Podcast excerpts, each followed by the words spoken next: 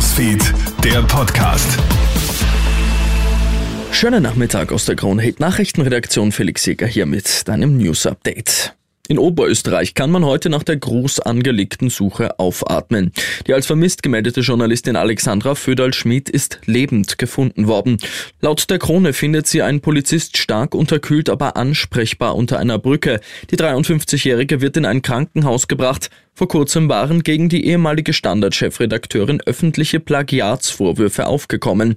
Online ruft man jetzt unter dem Hashtag Flower Rain zu einer Solidaritätsaktion auf, um die Journalistin aufzubauen. Nachdem Deutschland jetzt eine Bezahlkarte für Asylwerber einführt, will hierzulande auch die ÖVP einen Vorschlag dafür vorlegen. Innenminister Gerhard Kahner kündigt heute an, dass der bis Juni Gestalt annehmen soll. Laut Kahner soll mit der Karte die illegale Migration nach Österreich unattraktiver gemacht werden. Bei der Ideenerstellung sollen auch Bundesländer und Hilfsorganisationen einbezogen werden.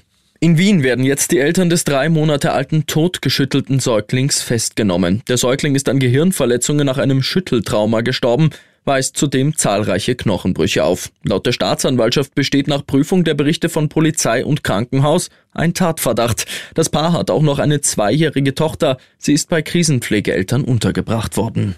Würdest du ein Prozent deines Einkommens für den Klimaschutz abgeben? Laut einer Studie im Fachmagazin Nature Climate Change beantworten 69 Prozent weltweit diese Frage mit Ja. In Österreich ist die Bereitschaft sogar noch höher, ein Prozent des Gehalts für die Bekämpfung des Klimawandels abzugeben. Und zwar bei 73 Prozent. Bei der Umfrage sind rund 130.000 Menschen aus 125 Ländern befragt worden. Und ein tonnenschwerer Hilfstransport aus Österreich ist in die Ukraine unterwegs. Die beiden Zoos Schönbrunn und Innsbruck haben sich an einer Aktion der Zoologischen Gärten Berlin beteiligt. Der Zoo in Kiew hat aktuell Probleme genug Futter für die Tiere zu beschaffen.